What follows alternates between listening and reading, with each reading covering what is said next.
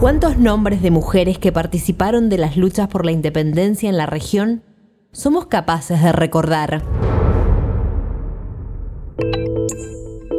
Desde LRA 6, Radio Nacional Mendoza Quino, presentamos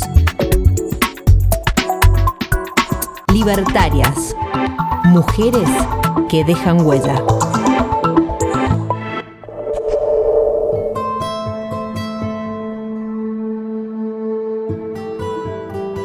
La visión religiosa del mundo de los pueblos originarios de América y la de las personas traídas del África para ser esclavizadas jugó un papel preponderante al momento de las luchas por libertad.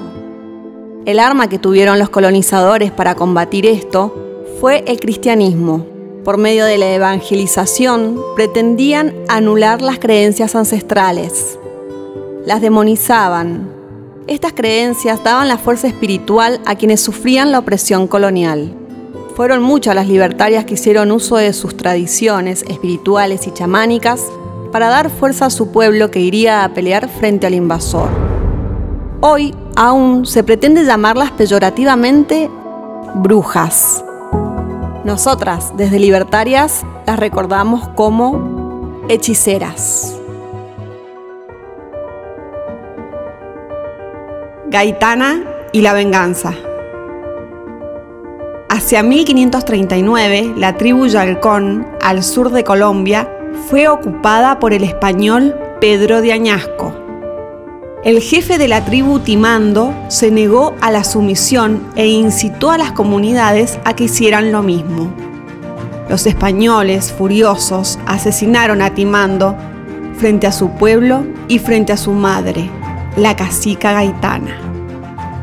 Gaitana se llenó de ira y de espanto y decidió tomar venganza reclutando a todas las tribus de la zona y armó así un ejército de 6.000 personas con el solo fin de vencer al invasor y capturar a Pedro de Añasco. Añasco fue apresado y entregado vivo a la gaitana, quien le aplicó su propio y doloroso castigo. Hoy, la gaitana en Colombia es la imagen de la resistencia indígena.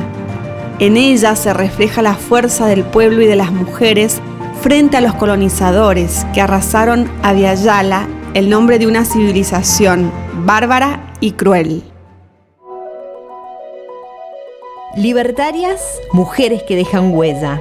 Una creación e investigación de Mariana Baizán, publicada por las Juanas Editoras y Chirimbote. María, María, es un don, es el dueño el dolor y una fuerza que nos alerta. Una mujer que merece vivir y amar como otra mujer del planeta.